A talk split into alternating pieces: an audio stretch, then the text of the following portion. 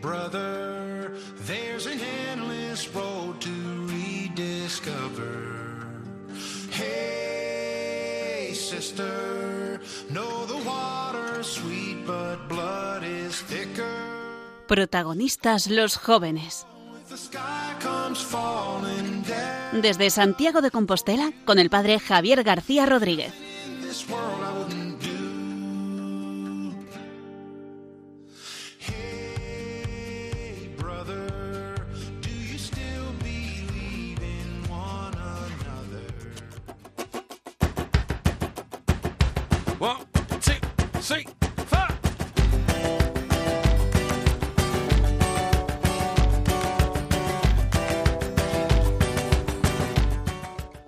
Buenas noches a todos, feliz segundo martes de este mes de noviembre. El mes de noviembre que siempre es en la iglesia un mes muy especial, porque es un mes en el que no solamente honramos a nuestros difuntos y rezamos por ellos, sino que es un mes en el que celebramos ni más ni menos que a todos los santos. Es un mes en el que se nos invita a mirar a lo alto, hacia arriba, elevar la mirada. Nos falta un poco esto. Tenemos una mirada demasiado horizontal, estamos muy pendientes de las cosas de este mundo, tanto es así que el Papa Francisco insiste mucho en esta mundanidad en la que estamos inmersos. Y hoy queremos invitar especialmente a los jóvenes a mirar a lo alto, a tener grandes ideales, a lanzarse en busca de cosas grandes que le lleven mucho más allá de lo puramente cercano. Vamos en este día a centrar nuestra mirada en Dios, vamos a pedirle a Él que sea también el que guíe todo el programa y todo lo que comentemos en esta noche. Arrancamos.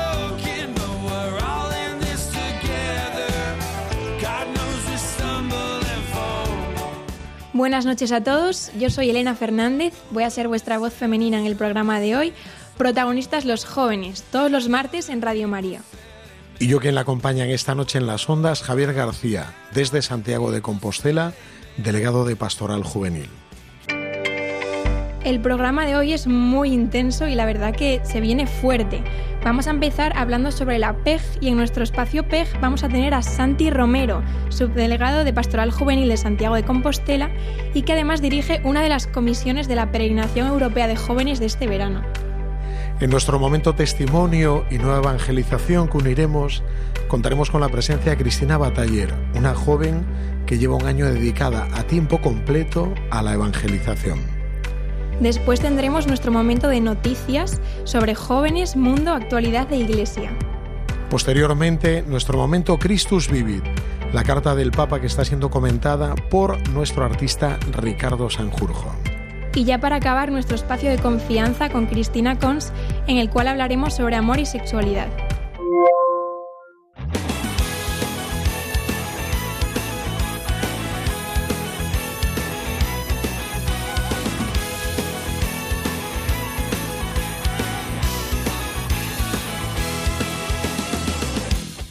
Vamos a comenzar con nuestro momento PEG, Peregrinación Europea de Jóvenes, que se va a celebrar este verano en Santiago de Compostela del 3 al 7 de agosto.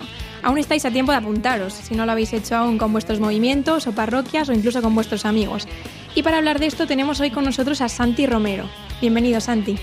Muchas gracias. Es una suerte contar con, con Santiago Romero. Santi Romero, al que tenemos en la mesa, trabaja como subdelegado de Pastoral de Infancia y Juventud en Santiago de Compostela y como miembro de esta delegación pues está llevando a cabo la, organización de este evento, de esta peregrinación europea de jóvenes.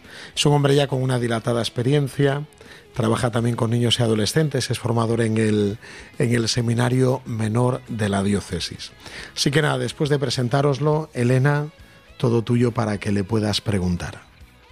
Bueno, Santi, pues en programas pasados ya hemos escuchado hablar un poco sobre la peregrinación europea de jóvenes, ¿no? Pero necesitamos que nos refresques un poquito la memoria. ¿En qué consiste esto de la PEG? Bueno, pues la PEG eh, viene a dar respuesta a un acontecimiento que tuvo lugar aquí en el año 1989, la Jornada Mundial de la Juventud.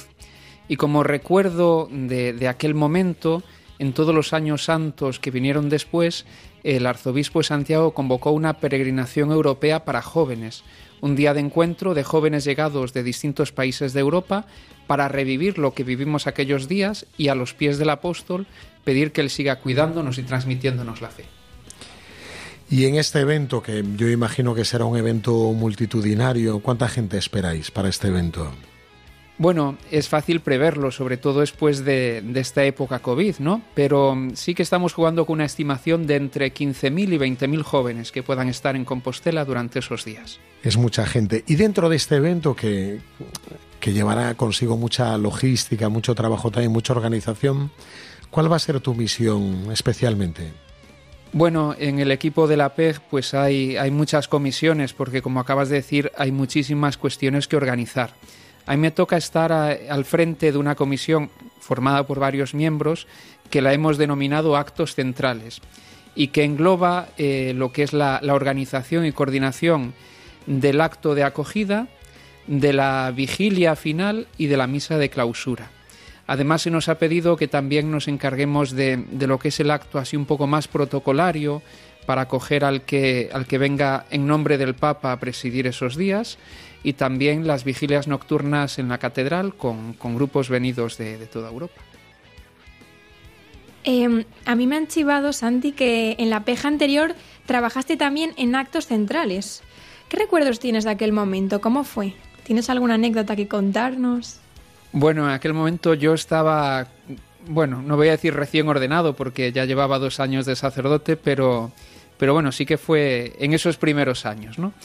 Y, y lo recuerdo con mucho cariño, sí que fue un trabajo bastante intenso porque los días en sí de la PEG, mientras la gran mayoría pues estaban participando en los, en los distintos actos, pues a mí me tocó, estar, me tocó estar encerrado, como quien dice, en el Estadio San Lázaro, terminando de perfilar muchos pequeños detalles. Pero lo recuerdo eso, con mucho cariño. La gente lo disfrutó muchísimo. Aún hoy, 10 años, 11 años después, sigo yendo por muchos sitios y la gente pues se hace eco de lo que vivieron, sobre todo en la vigilia y en la misa de clausura. Y entonces eso pues te llena de eso, de, de mucha gratitud, de, por decir, bueno, pues mira, tanta gente que recuerda 10 años después esto como un momento crucial que les ayudó en su encuentro con el Señor. Y bueno, pues mil detallitos, ¿no? Yo qué sé, pues recuerdo eso, voluntarios a primera hora de la mañana, con paños secando con cariño la cruz de los jóvenes, el icono de la Virgen, eh, como a última hora de la noche estaban allí terminando de perfilar los momentos de cómo distribuir la comunión. O sea, un trabajo intenso de mucha gente que hicieron posible que todo eso saliera adelante. Y retomando un dato que dabas, decías que seguramente vendría un legado pontificio enviado por el Papa. La gente está preguntando, ¿vendrá el Papa a Compostela o no vendrá? ¿Sabes algo tú que tienes información privilegiada? Bueno, pues en ese sentido mucha información privilegiada no tengo. Eh, a ver, el Papa está invitado a venir a Santiago. Y es cierto que ha dejado caer así que, es posible que venga por Santiago. Que eso se produzca en los días de la PEG, bueno, es una posibilidad que no descartamos, pero no sabemos nada cierto. Lo que sí está claro es que si él no está presente, sí que enviará a alguien representándolo a él. Y no descartamos tampoco que se pueda hacer presente pues por otros medios, a través de un videomensaje o bueno, quién sabe. Las puertas están abiertas para todas las posibilidades. Qué bueno, o sea que aún así, viniendo o no viniendo el Papa, tú invitarías a los jóvenes a que peregrinaran a Santiago en esas fechas igualmente. ¿Qué les dirías para convocarlos a, a, este evento, a esta peregrinación europea de jóvenes? Pues quizás suena muy repetitivo, pero yo creo que es la experiencia eh, que al final todos, todos viven y, que dan testimonio de ello, ¿no? Eh, mientras uno en su parroquia, en su mundo, se puede sentir hasta cierto punto solo caminando en la iglesia, en este lugar uno pues abre, abre los horizontes y se da cuenta que son muchos, que son miles los jóvenes que como él quieren seguir a Cristo y quieren seguirlo pues con todas las consecuencias. Entonces es unos días de experiencia de iglesia y de experiencia comunitaria tremendos que vale la pena aprovechar. O sea que tú invitas, animas a que estos jóvenes peregrinen a Santiago. Nos han dicho también, ¿verdad, Elena? Que muchos vendrán caminando, haciendo los distintos caminos, ¿no? Hasta Santiago. Sí, nos han dicho que como somos tantos jóvenes que vamos, que vamos a venir a Santiago, pues tienen que habilitarse muchos caminos diferentes. No sé si puedes hablarnos un poco sobre esto, sobre qué distintos caminos van a, hablar, van a venir peregrinando.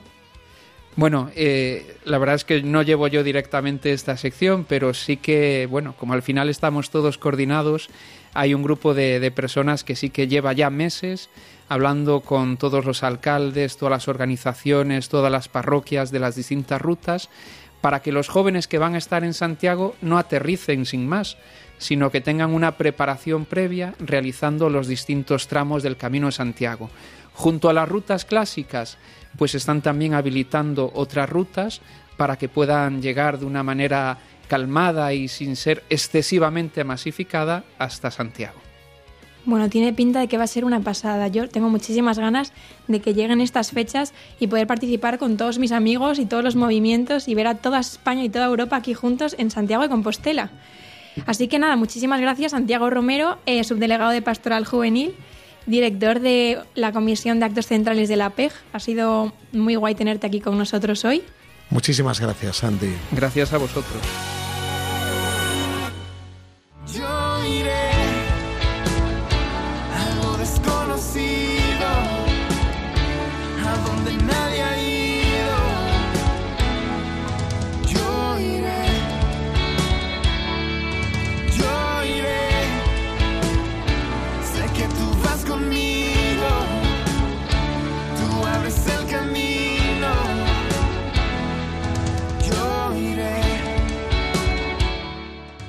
Cambiando de tercio, vamos a pasar ahora de un, de un ámbito más organizativo como ha sido la PEG a un ámbito mucho más personal. Tanto es así que en esta noche hemos querido juntar dos secciones en una, porque tenemos una invitada muy especial, ¿verdad, Elena? ¿A quién tenemos hoy con nosotros? Tenemos con nosotros a Cris Bataller. Cristina, bienvenida a este programa. Muchas gracias Elena y Javi, estoy encantada de estar aquí con vosotros. Bueno, Cristina, es un lujazo tenerla hoy con nosotros. Ella es de Barcelona, tiene 24 años y estudió biología en la Universidad de Barcelona. Después de la carrera eh, fue a Coruña a estudiar un máster de gestión ambiental y como se enamoró de Galicia, se quedó un año más en, Coruñ- en Santiago de Compostela a hacer un proyecto que le ha cambiado la vida y del que nos va a hablar hoy. Eh, pues este proyecto es el proyecto del Evangelizaño. Este, El evangelizaño. ¿Y qué significa esto? ¿Qué significa esto, el evangelizaño, este proyecto? pues un poco como dice el nombre, es un año entero que he dedicado a la evangelización. Eh, es un proyecto que permite a jóvenes eh, laicos pues estar un año al servicio de la diócesis, en este caso pues de Santiago de Compostela, eh, para dedicarse solo a proyectos de evangelización.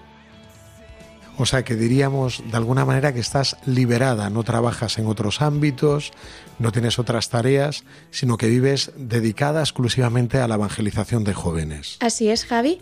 Durante todo este año que acaba de pasar y el que viene ahora, he estado dedicada solo a sacar adelante proyectos de evangelización con jóvenes.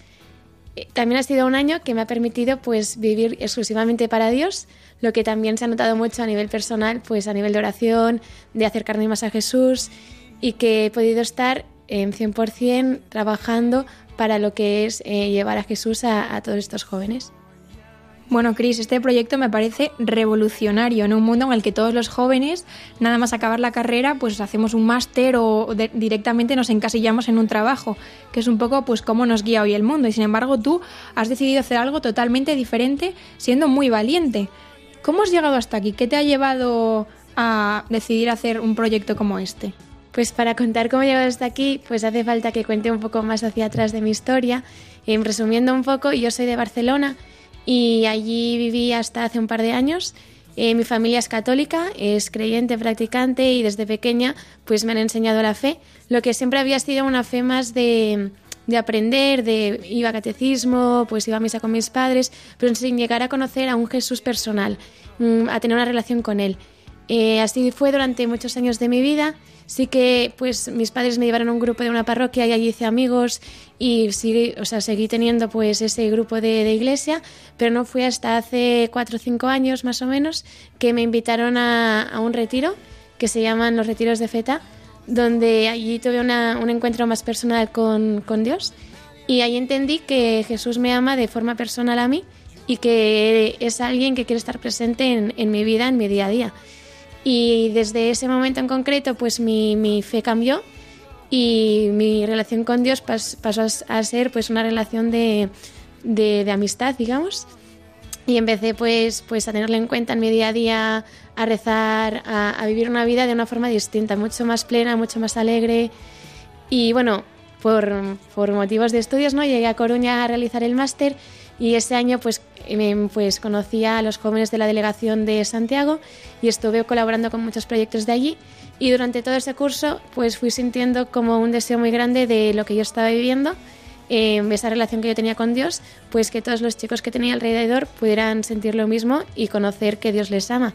Así que bueno, pasó el curso y, y al final de todo, cuando ya acabé las prácticas y me planteaba qué hacer al año siguiente, yo sentía pues ese deseo muy fuerte en el corazón de poder realizar eh, pues esta evangelización que se acabó concretando al final del curso pues hablando con, con Javi, el, el delegado de pastoral juvenil, pues en lo que es el evangelizaño. El evangelizaño, o sea, ha sido tremendo lo que nos has relatado, cómo ha sido tu historia hasta llegar hasta aquí. También yo entiendo que el, que el evangelizaño se ha concretado de una forma muy, muy real, muy concreta, en alguna actividad, en algún proyecto de evangelización. ¿Nos puedes, sobre todo a nuestros oyentes, nos puedes contar en qué proyecto estás inmiscuido, qué cosas has trabajado, qué cosas has llevado a cabo? Y pues he hecho una gran cantidad de proyectos distintos, así resumiendo, entre semana donde más colaboraba era con distintos colegios e institutos, donde podía ir con los alumnos, sobre todo de secundaria, a darles charlas, a darles testimonio, estar con ellos por las mañanas, eh, ayudando también a, a, a Javi. También eh, fines de semana hemos llevado hemos llevado a cabo muchos proyectos, entre ellos, pues, por ejemplo, hemos empezado las, las catequesis de Lifetime, que es un método que se usa en muchos sitios de España y que viene de Estados Unidos, que permite pues acercar a los adolescentes a, Dios de una forma muy dinámica, con muchos juegos, muy divertida. También hemos hecho las cenas alfa, que son unas cenas con unos debates para acercar a gente muy alejada a Dios mediante eh, lo que sería razonar. También hemos empezado los retiros de FETA, que he estado coordinando junto con otro chico, Miguel, aquí en Santiago. Tuvimos el primer retiro hace unos meses y tendremos próximamente el segundo. Y en estos retiros también ha habido muchos frutos y muchos jóvenes han podido conocer a Dios. Y bueno, muchos más proyectos así sueltos. Hemos viajado por toda Galicia, incluso por otros sitios de España, haciendo cursos, estando con grupos de, de chicos de distintas parroquias, haciendo convivencias, bueno, cosas muy, muy, muy variadas, pero muy apasionante todo, la verdad. Wow, Cristina, estoy flipando con todos los proyectos que has hecho. Y gracias, gracias por haber hecho algo así, porque seguro que gracias a ti Dios ha tocado el corazón de muchos de los jóvenes eh, de la diócesis y de Galicia, o sea que muchísimas gracias. Y quería preguntarte que de la misma forma que Dios toca otros corazones, seguro que también te ha hecho crecer a ti de forma personal eh, este año de evangelización. ¿De qué formas te ha hecho crecer? ¿Qué enseñanzas te llevas de este proyecto? Pues evidentemente, Elena, pues ha sido un año muy especial. Eh, también ha sido un año especial no solo porque yo he podido realizar muchos proyectos, sino porque también ha sido un año que lo he vivido muy cerca de Dios, que comparado pues con los demás años ha sido un año que yo he podido centrarme más en la oración y estar centrada más en, en Jesús que en otros momentos pues con tantas tareas de la universidad de trabajos pues siempre acaba quedando en un segundo plano y este año pues ha sido el, centro pues de mi día a día. Y la verdad es que he crecido mucho personalmente y también he aprendido pues eso a confiar más en Dios a ver cómo él actúa a través mío todos los frutos que quedaban pues todos estos proyectos sin yo ser consciente sin estar sintiendo ni estar disfrutando las cosas pues ir viendo cómo cambiaba la gente. Y bueno muchos testimonios que luego he ido escuchando pues ha sido una pasada También tenemos sabido que hay muchas veces que muchos proyectos en la iglesia no se llevan a cabo por falta de medios. Nos explicabas a micrófono cerrado antes que este proyecto también es un proyecto sin medios, es eh, con dinero cero. O sea que lo ha sostenido distinta gente o colaboradores que querían trabajar contigo, colaborar. Ha sido mediante donantes como te han sostenido en este proyecto de evangelización. Cuéntanos cómo se ha vivido esto, porque imagino que tendrá una dosis muy grande de, vivir en providencia, en la providencia de Dios. Así es, Javi. eh, este proyecto parte de, de lo que le llamamos un coste cero, ¿no? O sea, a mí nadie me está pagando como un trabajo por lo que hago, sino que me sostengo por donaciones y por la previdencia. Y esto ha sido muy bonito porque al inicio de curso lanzamos un, un vídeo explicando el proyecto que lanzamos a gente de la diócesis, a conocidos, eh, diciendo si querían colaborar con el proyecto aportando dinero. Y fue muy bonito porque me di cuenta pues de la generosidad que tiene la gente y de cómo querían apoyarme, ¿no? Y fuimos recibiendo pues bastantes donaciones que han hecho que yo pueda pues pagarme lo que es el piso, todos los gastos que pueda tener aquí y también mucha gente que colaboraba, pues igual no tenía dinero, pero sí colaboraba con sus oraciones o pues con cosas que, que decían, no me hace falta esto y te lo doy a ti, Cris, ¿no? Y para poner un ejemplo así muy tonto, ¿no? Pero al inicio de curso, cuando llegué al piso nuevo, no tenía cortinas en la habitación, que bueno, es una tontería, pero como daba a los vecinos de delante era un poco incómodo. Y una semana después, de repente, nos llaman las carmelitas de Coruña diciendo que tenían un par de cortinas que les sobraban si alguien las quería. Y bueno, esos pequeños detalles que tiene Jesús y, y que ha tenido a lo largo de todo el año. Qué bonito, Cris. O sea que veo que la experiencia que has tenido ha sido muy positiva. ¿Qué le dirías a un joven entonces que está pensando en aventurarse a un proyecto como es el Evangelizaño? Pues le diría que si realmente siente que Dios le pide eso, que lo rece mucho, pero que no tenga miedo, porque es normal que al inicio pues surjan dudas, inseguridades, pero si es algo que, que es de Dios, que, que le va a hacer muy feliz y vamos, que es una pasada este proyecto, que no se lo piense. Y eso, pero que también es importante pues discernir mucho eh, y rezarlo mucho para ver que realmente eh, sea algo que, que Dios te está pidiendo. Sabemos que también en este curso estáis pidiendo ayuda, donativos por parte de gente que quiera colaborar con este proyecto. Si hubiera algún oyente interesado, alguien que estuviera hoy oyendo este programa, ¿dónde tendría que acudir o dónde se podría informar? Pues mira, en la página web que tenemos en la delegación, que es depasjuventude.com, ahí está puesto en un lateral lo que, bueno, una entrada donde se explica el proyecto, aparece incluso un vídeo donde narra lo que, lo que ha sido este último año y también aparece la forma de hacer una donación y realizando una transferencia a la cuenta bancaria de la delegación. Eh, aún así, si no, si no encontrarán la página web o as- o así, se puede mandar un, un correo electrónico al programa de radio y allí se respondería. Muy bien, pues así haremos. También daremos difusión a este proyecto que parece tremendamente interesante, ¿verdad, Elena? Sí, la verdad que sí. Me entran ganas a mí de hacerlo. Nos da a veces la sensación de que hay muchos jóvenes que no son capaces de comprometerse ni de involucrarse de esta manera, porque al final esto no es una cosa de un tiempo, sino que es un año completo dedicado al Señor y a los demás. Así que damos las gracias por estar hoy aquí y por compartir esto con nosotros. Muchas gracias, Cristina. A vosotros. Muchas gracias, Cris. Y si hoy te dejo hacer a mí lo que siempre has pensado. Y si hoy te dejo amarme como siempre has deseado. Y si hoy me quedo a un ladito y te dejo hacer conmigo lo que sueñas de verdad. Y si hoy soy bendición para los demás, hoy me entrego a ti. Haz de mí lo que tú quieras, no me dejes ir. Vamos ahora con las noticias de actualidad. Jóvenes, Iglesia y Mundo. Jornada Mundial de la Juventud.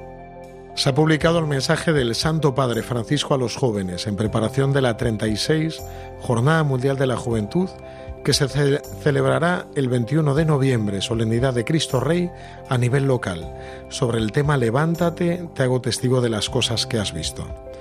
El texto firmado por el Santo Padre en la fiesta de la exaltación de la Santa Cruz forma parte de un ciclo de tres mensajes que acompañan a los jóvenes en su viaje entre la JMJ de Panamá 2019 y la de Lisboa 2023, todos ellos centrados en el verbo levantarse. Este año el Papa Francisco invita a los jóvenes a meditar sobre la conversión de San Pablo, que pasó de ser perseguidor y verdugo a convertirse en discípulo y testigo. Sínodo de los Obispos. Desde este 9 de octubre la Iglesia está en modo sínodo. Es la primera vez en la historia que todas las diócesis del mundo van a participar activamente en un sínodo de los obispos. El sínodo 2021-2023 por una Iglesia sinodal, comunión, participación y misión. El objetivo de este tiempo es que la Iglesia pueda aprender a partir de este camino sinodal cuáles son los procesos que le pueden ayudar a vivir la comunión, realizar la participación y abrirse en la misión. El caminar juntos es lo que mejor realiza y manifiesta la naturaleza de la Iglesia como pueblo de Dios, peregrino y misionero. El Santo Padre no será solo un dice que no solo será un evento, sino que va a ser un camino sinodal que durará tres años y está articulado en tres fases, la diocesana, la continental y la universal. Así se, garantizará la participación de todos en este proceso sinodal, mediante las consultas, el discernimiento y la actuación, que pretenden hacer posible la verdadera escucha de todo el pueblo de Dios. El Papa Francisco nos convoca a todos nosotros y a nuestros obispos a, participar de forma activa en esta parte diocesana. Así que, si quieres participar, pregunta en tu parroquia, en tu movimiento laical o en comunidad de vida consagrada cómo puedes hacerlo. Salud mental. España es el país europeo con más niños y adolescentes con problemas de salud mental. Según un informe de la de UNICEF, adelantan que más del 20% de los adolescentes españoles de 10 a 19 años sufra algún tipo de salud mental, lo que sitúa a España como el país europeo con mayor prevalencia de alguna de estas patologías diagnosticadas en menores. Este trabajo proporciona una radiografía de las tendencias que afectan a los niños en Europa, centrándose en su bienestar y su salud mental, y aporta recomendaciones a los gobiernos europeos y a las instituciones comunitarias. De este modo, el informe pone de manifiesto que el suicidio es la segunda y triste causa de mortalidad de los jóvenes de Europa, únicamente superado por los accidentes de tráfico. Sandra Sabatini el pasado Domingo Mundial de las Misiones, el 24 de octubre, eh, fue beatificada Sandra Sabatini en Rimini, Italia, en la Basílica de la Catedral de Santa Colomba. Sandra falleció con 22 años y fue una joven que dedicó su corta vida a ayudar a discapacitados y drogadictos. Os invito a investigar sobre su vida porque es verdaderamente inspiradora. Además, eh, quería comentar una pequeña frase que se dijo en la homilía de beatificación con unos versos de una oración escrita por la propia Sandra eh, el 7 de septiembre de 1982, dos años antes de su muerte, que dijo, Señor, haz que cada acción mía esté determinada por el hecho de querer el bien de los jóvenes. Cada minuto es una ocasión de amor que hay que aprovechar. Cruz de los jóvenes. Hace unos días culminó en nuestro país el itinerario de la Cruz de la Jornada Mundial de la Juventud en su peregrinación por España. Las Jornadas Mundiales de la Juventud tienen dos símbolos que la acompañan y representan, la cruz peregrina y el icono de Nuestra Señora Salus Populi Romani. Ambos símbolos, regalados por el Papa Juan Pablo II a los jóvenes, acompañan de una manera muy especial a aquellos que preparan su camino hacia la Jornada Mundial de la Juventud en su país. Hemos tenido la suerte durante dos meses de acompañar estos dos símbolos en peregrinación en distintos eventos y encuentros con miles de jóvenes por toda nuestra geografía. Familia. La compañía Infinito más Uno está preparando un musical sobre la familia llamado Tengamos la fiesta en paz. Ellos dicen que no quieren ser espectadores pasivos de las rupturas familiares, sino que quieren ser parte de la solución, porque el cine influye poderosamente en la construcción de valores familiares y sociales. Y ellos creen en la familia, no como utopía, sino por experiencias reales de familias unidas de hoy. Y además, este año 2021 es el año de la familia, bajo la protección de San José. Así que ellos han sacado la iniciativa de este musical Tengamos la fiesta en paz, que es un musical con canciones divertidas, románticas, frenéticas, nanas, baladas, coplas, que se puede escuchar y disfrutar eh, de estas canciones. Así que ellos nos animan a donar para poder ayudarles a sacar esto adelante eh, y podemos encontrar más información en su web www.infinitomas1.org.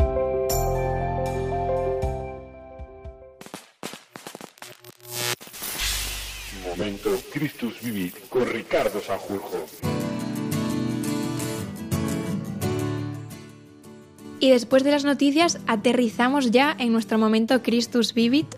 En el programa anterior tuvimos a Ricardo Sanjurjo con nosotros, que nos explicó el primer capítulo de la Christus Vivit. Y tenemos la suerte de contar con él una vez más en este programa, eh, para explicarnos el segundo capítulo de la Christus Vivit. Bienvenido, Ricardo. Muchas gracias, encantado de estar aquí. Para nuestros oyentes que no lo conozcáis porque no estuvisteis la vez anterior con nosotros, Ricardo Sanjurjo es delegado de Pastoral Universitaria en Santiago de Compostela y además es experto biblista, profesor de Sagrada Escritura. La semana pasada nos traía algo que era muy propio de su, de su rama, nos traía el primer capítulo de la Christus Vivit que hablaba de los jóvenes en el Antiguo y en el Nuevo Testamento. Esta semana, Ricardo, ¿qué nos trae de fresco esta carta del Papa? Bueno, pues eh, como ya hice spoiler la vez anterior, eh, el segundo capítulo sigue o enlaza un poco desde donde lo dejamos el otro día, porque se metía en jóvenes en el Antiguo, en el Nuevo Testamento, pero no tocaba a dos personajes que son jóvenes en el Nuevo Testamento y que son muy importantes, como son Jesús, al que conocemos en el Evangelio de Lucas como niño y como preadolescente por lo menos, porque dice que tenía 12 años, ahí cada uno que ponga la barrera sociológica donde quiera, y a María, que María era joven cuando recibió el anuncio del ángel. Entonces habla de Jesús, habla de María, habla de la iglesia y habla de los miembros de la iglesia o de aquellas personas que formamos la iglesia que también son jóvenes y que han sido canonizados. Ahora en las noticias, por ejemplo, habláis de Sandra Sabatini, ¿no? Pero el Papa nos pone otros muchos ejemplos de jóvenes santos a lo largo de la historia. Así que en el, antiguo, en el anterior programa nos hablabas de jóvenes, efectivamente, de Antiguo y Nuevo Testamento. Entonces, ¿por dónde avanza el Papa en este nuevo capítulo? Bueno, pues lo primero nos habla de Jesús como joven y habla de precisamente de, esos episodios que conocemos de la infancia de Jesús a través del Evangelio, principalmente del Evangelio de Lucas, ¿no? de, esos dos primeros capítulos del Evangelio de Lucas. Y ahí el Papa pone de manifiesto cómo en Jesús se dan todas esas características en las que de las que hablábamos en la ocasión anterior, ¿no? Eh, la juventud como ese periodo de la maduración de la propia vocación, de ponerse en escucha del Padre, de esa confianza total, de, de ese periodo de crecimiento para actualizar de alguna forma en cada generación eh, pues la historia de salvación que, que con la que el Señor nos va conduciendo desde el origen de los tiempos hasta hasta bueno pues el momento en el que vuelva el Señor o en el caso personal de cada uno desde, desde nuestra concepción desde nuestro nacimiento hasta el día que nos encontremos definitivamente con él. Me encanta que el Papa ponga como referencia además al hablar de la juventud a Jesús que fue joven a la Virgen María y comentabas también que la Iglesia ¿Por qué la Iglesia? La Iglesia también es joven, sigue siendo sí, joven. Eh, la, el Papa dice que la Iglesia es siempre joven. Dice que eh, ser joven no es solo una edad, es un estado del corazón. No lo dice en el sentido de, de, que hay mucha gente con complejo de Peter Pan de, ay, no, yo es que soy muy joven, ¿no? No, usted, señora, tiene 75, 80 años, que eso pone en el carnet de identidad, ¿no? Pero, pero sí en ese sentido, en ese deseo de estar siempre a la escucha, ese deseo de renovarse siempre. Porque otra cosa que dice el Papa de Jesús no solo habla de la infancia, adolescencia de Jesús, sino que cuando habla de la juventud de Jesús, habla de la continua novedad que supone el encuentro con Jesús resucitado, que hace siempre las cosas nuevas, ese renovarse completamente, ese proceso siempre de, estar cambiando, de estar creciendo, que supone el encuentro, el encuentro con el resucitado. Entonces, la iglesia que está llamada a eso, la actualidad siempre nueva de Jesús, pues es importante también, ¿no? Y por eso el capítulo, este segundo, es, además es especialmente actual, no solo porque Jesús es siempre actual en la vida de cualquier cristiano y en la vida de la humanidad entera, sino porque de una forma sutil, sin mencionarlo explícitamente, pero entronca mucho con la experiencia de, sinodalidad que nos está invitando a vivir el Papa, pues desde la semana pasada que abrimos la, fase diocesana en, en todas las catedrales, en todas las iglesias locales del mundo, ¿no? Esa escucha de toda la iglesia como pueblo de Dios, de qué es lo que el Espíritu suscita, de cuál es la realidad y de cómo se puede renovar esa realidad a la luz del no, pues a la luz del espíritu, valga la redundancia, o en el espíritu de ese Jesús que hace nuevas todas las cosas cada día, ¿no? Pues eh, precisamente el Papa habla, pues a mitad del, capítulo, pues de una iglesia que se deja renovar y que está atenta a los signos de los tiempos.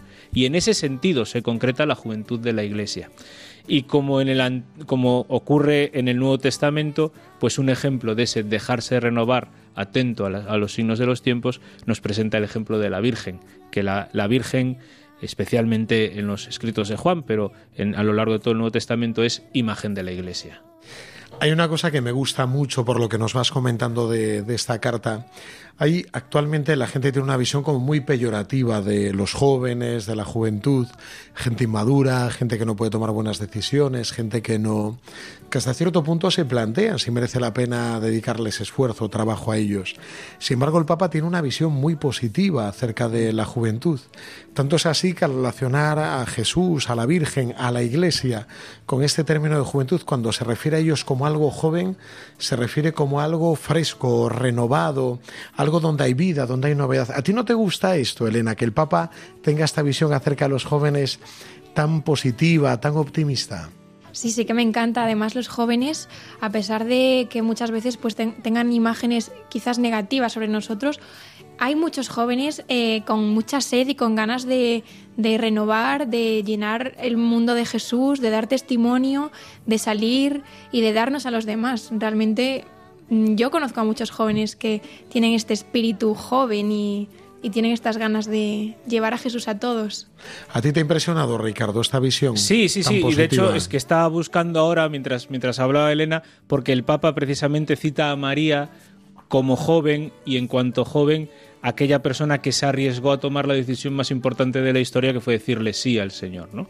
Y, yo creo que esta es una visión muy positiva porque a veces eh, pues todos lo experimentamos cuando éramos jóvenes y empezamos a padecerlo a medida que vamos creciendo que siempre vemos la generación que viene detrás de nosotros como algo peor. Esta juventud de ahora tal cual. Y el Papa siempre pone en valor ese coraje esa valentía ese idealismo esa capacidad de soñar y de, y de arriesgar que tienen siempre las nuevas generaciones, ¿no? Y eso es muy importante. Y ahí pone los ejemplos de muchos santos que yendo un poco a contracorriente de lo que era su sociedad de la época y cuando habla de su sociedad de la época, pues el primer ejemplo que pone es de, es de San Sebastián en el siglo III, así que imagínate, ¿no? Y luego habla de San Francisco de Asís, de Santa Juana de Arco y tantos y tantos jóvenes, algunos de los que hemos escuchado hablar y otros de los que yo la primera vez que escuché hablar es cuando los leí aquí, ¿no? Y cómo fueron capaces de ser esa semilla de novedad, de la novedad que supone Cristo en el medio de sus contextos. Y eso es muy importante y eso a veces cuando estamos atrapados por la rutina, que es una de las maldiciones, entre comillas, de nuestra vida de adultos, no siempre es fácil vivir, no siempre es fácil experimentar. Ricardo, pues damos muchas gracias. Creo que nos está enganchando poco a poco esta, esta sección tan novedosa sobre la Christus Vivit. Bueno, pues muchísimas gracias Ricardo Sanjurjo, delegado de Pastoral Universitaria de Santiago de Compostela. Nos sentimos verdaderamente honrados de tenerte aquí. Estamos muy motivados con la Christus Vivit y este segundo capítulo nos ha encantado. Pues yo estoy encantado de estar aquí y nos escuchamos dentro de 15 días para el tercer capítulo en el que el Papa ya le habla directamente a los jóvenes de hoy. Pues allá vamos, lo esperaremos ansiosos. Muchísimas gracias.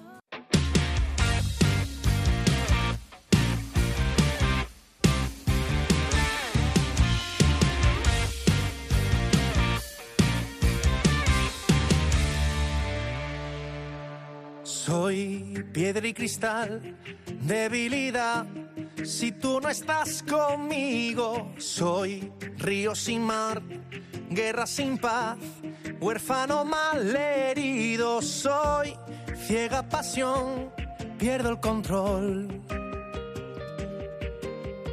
Hoy vienes a mí, llenas mi voz.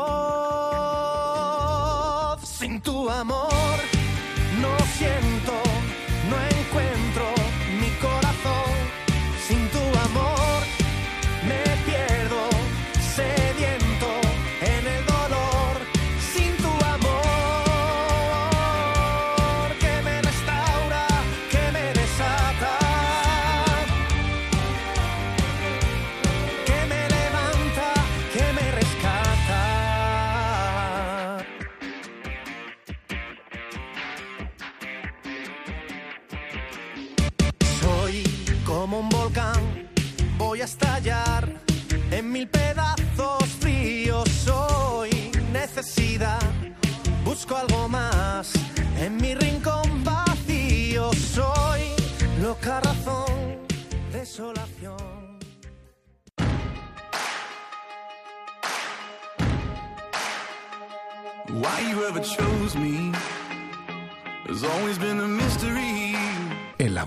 Las ondas con Cristina Cons.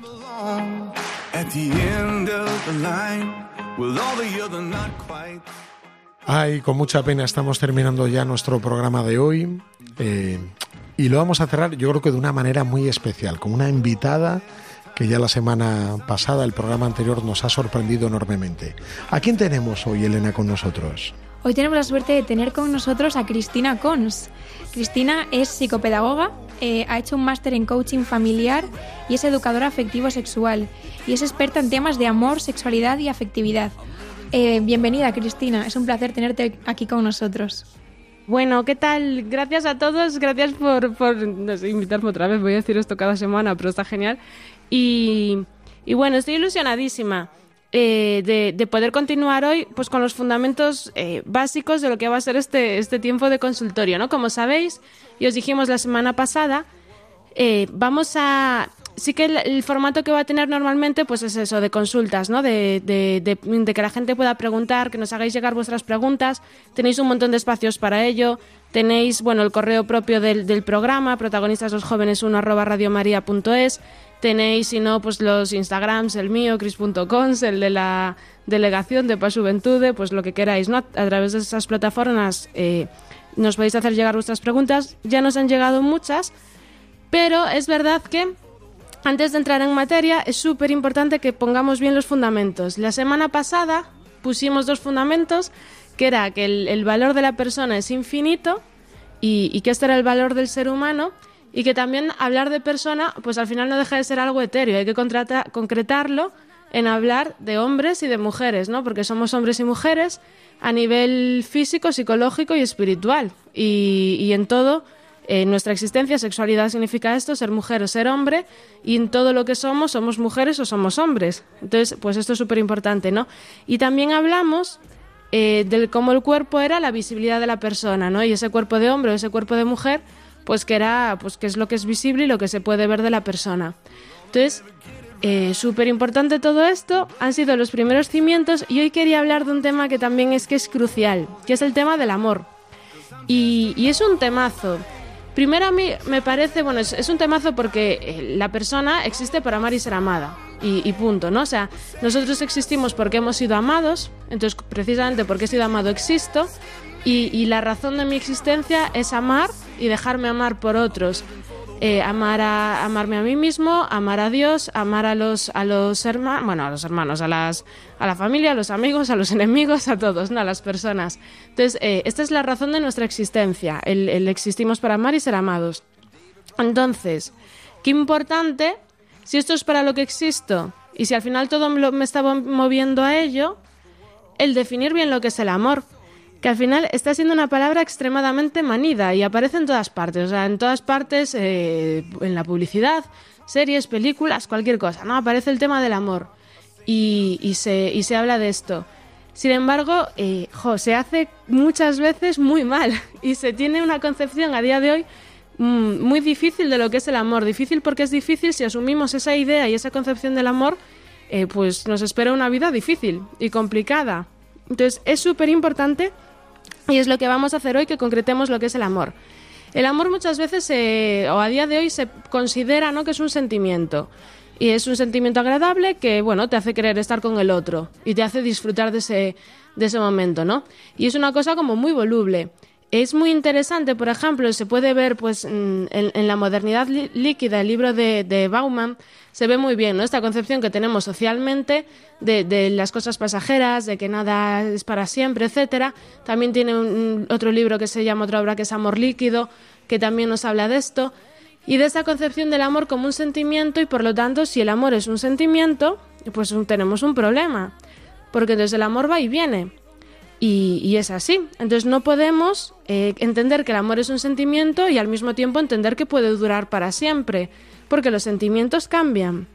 De hecho, eh, antes, por lo menos yo hace unos años, escuchaba mucho el tema, yo me acuerdo, ¿no? Cuando era pequeña y, hablaba con mi, bueno, escuchaba hablar a, a- a los familiares que tenía, tal, ¿no? Pues se divorciaban, se dejaban, lo que sea, y todos decían esta frase de se acabó el amor. Y yo me acuerdo que escuchaba esto y yo como niña, como adolescente, pensaba, joa, pues espero, no sé, entonces yo qué certeza tengo de que a mí no se me vaya a acabar el amor cuando yo algún día tenga una pareja. Y es que efectivamente, si el amor es un sentimiento, el amor se, se acaba tranquilamente. Y de hecho, yo no- lo que me cuesta en- entender es como hay parejas que duran tanto entendiendo que el amor es un sentimiento. Porque entonces el amor se acaba. Ahora yo creo que, que ya no estamos en ese punto. Ahora más lo que se dice incluso es, lo, es, es algo aún peor, yo creo, que es que el compromiso mata el amor como si el, el tomar decisiones, el poner nombre a las relaciones, a las, pues, pues sí, a las relaciones eh, de, de amor, pues lo matase. Entonces, como hay que dejarse en el pleno sentimiento, en el pleno sentir, en la espontaneidad, o sea, bueno, pues es todo esto, ¿no? Que se está diciendo. Y al final, pues esto yo creo que no deja de ser el- un pensamiento que es producto de una sociedad que es bastante inmadura al final, o que vivimos en esta adolescencia o adultescencia de, bueno, de, del sentir y, del, y de la pasión y del momento y del carpe diem. Y, y por eso, bueno, se, explica por qué la gente se piensa que eh, cuando, cuando dejas, cuan- por ejemplo, una pareja, ¿no? Yo me acuerdo cuando le cuento a los adolescentes o les digo, no, pues yo estoy casada. Y, y bueno, y tuvimos un noviazgo tal, que en nuestro caso fue largo porque nos conocimos pequeños, o sea, adolescentes y así, y, y ahora pues estoy casada, llevo pues un año casada, estamos súper felices, no sé qué. Todos los adolescentes te dicen, bueno, o no todos, gracias a Dios, pero muchos te dicen, y no te aburres. Y al final va de esto, o sea, si, si, si el amor es sentimiento, del amor te aburres. Entonces, nunca, jamás podemos entender si queremos tener una vida feliz, porque realmente queremos tener una vida orientada a amar y ser amados, el amor no se puede entender jamás como un sentir y un sentimiento. El amor es una decisión. Y esto es lo que es el amor. El amor es decidir, el amor es compromiso. El amor es querer querer al otro. Es ponerle nombre. Es que yo decida amar. Y solo entendiendo que el amor es una decisión y es un compromiso, yo puedo algún día ponerme delante de otro ser humano. Aparte es precioso porque de un ser humano que es diferente a mí, que es tan diferente que a lo mejor, o sea, que ni siquiera entiendo cómo funciona su propio cuerpo, las reacciones que tiene o su forma de pensar, porque es alguien diferente, porque pues es, en mi caso es un hombre, eh, puedo ponerme ante él, delante ante ese otro que es distinto y prometerle que yo estaré ahí amándolo en la prosperidad y en la adversidad, en la salud, en la enfermedad, en la riqueza y en la pobreza todos los días de mi vida. Solo ante el amor que es decisión puedo hacer esto, simplemente. Y solo así el amor puede durar toda la vida y es un para siempre. Me gusta mucho una frase que dice William Shakespeare en un, en un poema que se llama Amor Eterno. Concluye diciendo, eres eterno amor y si esto desmiente mi vida es que no he sentido tus ardores ni supe comprender tus maravillas. El amor que es decisión, el amor que es compromiso, el amor que pone nombre a las relaciones, es el amor que dura para siempre. Solo ese amor y ningún otro. Es el amor que, sabe que, muchas veces hay, o sea, bueno, y, un montonazo de veces, es la alegría, es la pasión, es el querer, el deseo y, y es algo súper agradable. Y muchas otras es súper desagradable. Porque hay otras veces en las que yo que sé, a tus hermanos los matabas, o a tus amigos te enfadas, o, o donde no, no sientes, y sientes muchas otras cosas que no son un sentimiento agradable. Pero ahí es donde el amor es decisión y el amor es un hacer y, y es el seguir, ¿no? Y el seguir adelante en la prosperidad y en la adversidad, ya sea con el, el amor de, pareja, de matrimonio, de noviazgo, de lo que sea, como la relación familiar, qué importante.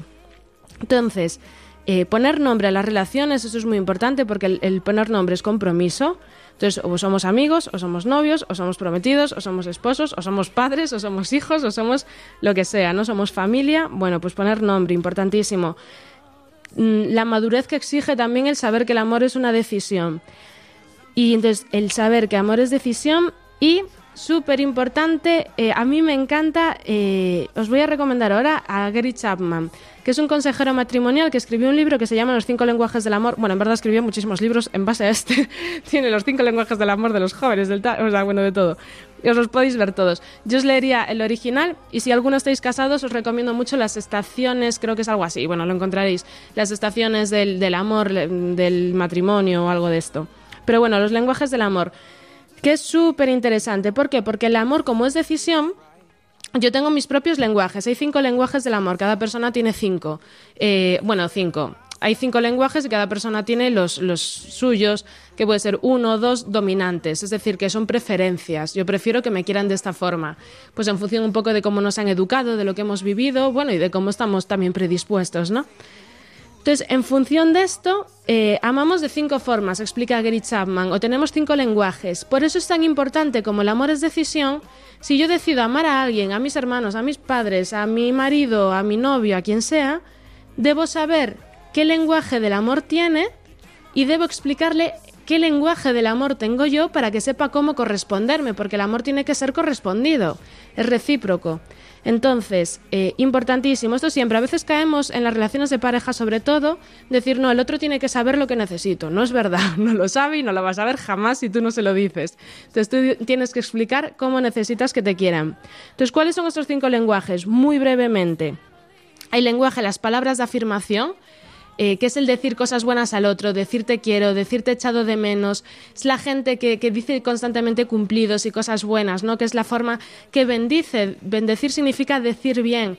Súper importante, que escribe unas cartas ahí pues preciosas o unos mensajes de WhatsApp, yo qué sé, cuando es un cumpleaños, cuando, o, o por ninguna razón, ¿no? Donde que es agradecida, que, bueno, que te hace sentir muy especial con las palabras. Con lo cual, si una persona tiene este lenguaje, si mi pareja tiene este lenguaje, o mis hijos, o mi marido, o yo qué sé, quien sea, eh, tengo que quererle en este lenguaje. Tendré que decirle cosas bonitas, tendré que mandarle mensajes a lo largo del día.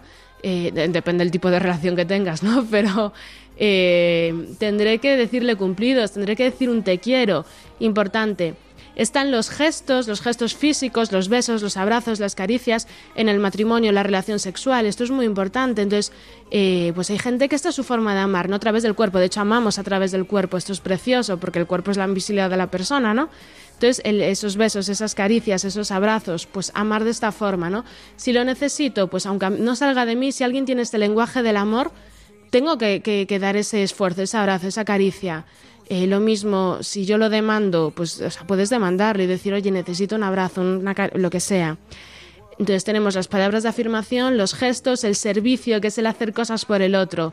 Es la gente que está todo el rato con estos detalles, ¿no? De, pues te pongo un café, te llevo la mochila, te dejo el último cacho de pizza, yo qué sé, estas cosas. El hacer, ¿no? Esto se ve mucho, muchas veces en las mamás, eh, que, es, que hacen, hacen cosas, ¿no? Para, para servir al otro. Bueno, pues, pues esto es un lenguaje. Si yo necesito que me quieran así, tengo que explicarlo. Si yo estoy discutiendo con, yo qué sé, con mis hijos, porque, o mi marido, o mis padres, o lo que sea, pues muchas veces, ¿no? Nuestros padres o nuestra madre que nos dice, bueno, no me quiero, cuando le dices, te quiero, no me quieras tanto y lava la- los platos, o arregla no sé qué. Bueno, pues hazlo. Si quieres querer a tu madre y te está pidiendo eso, hazlo. O sea, y es aprender a amar, ¿no? Es- el amor es un aprendizaje. Así que esto, eh, lo- el servicio, el tiempo de calidad sería el cuarto, es el pasar tiempo con el otro, ojos inmóviles, importante que esto nos está quitando mucho tiempo de calidad, el, hablar, el estar juntos, a veces el hacer algo juntos, un deporte, un paseo, una película, bueno, pues adelante. El- el- la persona que tiene esta demanda lo que va a exigir es pasar tiempo con el otro. Y el quinto y el último, los regalos, que esto es muy bonito también. Bueno, pues el dar regalos al otro, la gente que se curra un montón, pues el papel de regalo, todo, pues, pues así. Y, y estos serían los cinco lenguajes. Si queréis profundizar, o busquéis en internet porque hay un montón de páginas, o si no, yo os recomiendo leer el libro, que también, bueno, lo podéis encontrar de, formas muy sencillas y es muy económico, así que eh, lo buscáis. Y nada, hoy lo dejamos aquí con los lenguajes del amor y os insisto una vez más, ya nos están llegando preguntas, pero por favor, cualquier duda, lo que sea, protagonistas los jóvenes 1 arroba radiomaria.es, ahí las enviáis, sino en los Instagrams, en Depa Juventude, en, la- el blog los, lo encontráis también, eh, Instagram, el mío cris.com, bueno, pues enviáis ahí lo que queráis y, por bueno, eso que lo enviéis y ya os lo iremos respondiendo. Así que nada, lo dejamos aquí. Un abrazo fuerte a todos y muchas gracias otra vez a vosotros por, por invitarme a estar aquí. Bueno, Cristina, pues muchísimas gracias por todo lo que nos has contado y relatado en esta noche. Para nosotros es siempre sorprendente encaminarnos en, en este mundo afectivo, en este mundo del amor. Te damos muchísimas gracias y te pedimos también que si puedes, el próximo mes queremos también contar contigo. Buenas noches, Cristina. Buenas noches, Cristina. Bueno, muchas gracias y nada, a, vosotros estoy feliz aquí y nos vemos el mes que viene otra vez, así que nada, chao.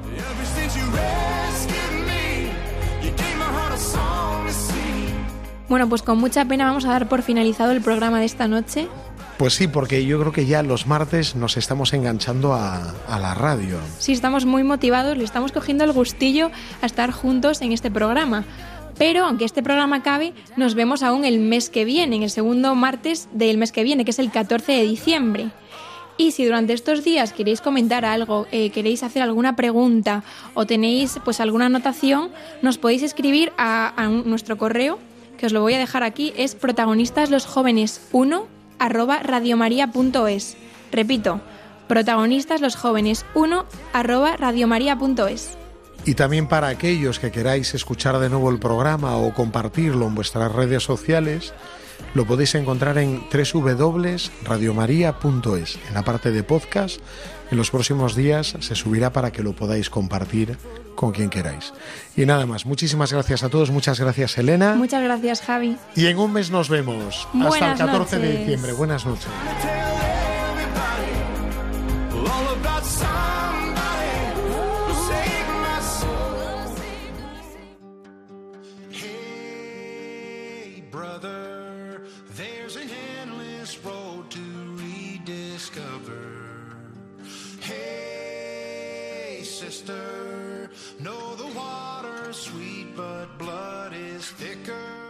Protagonistas los jóvenes. Desde Santiago de Compostela con el padre Javier García Rodríguez.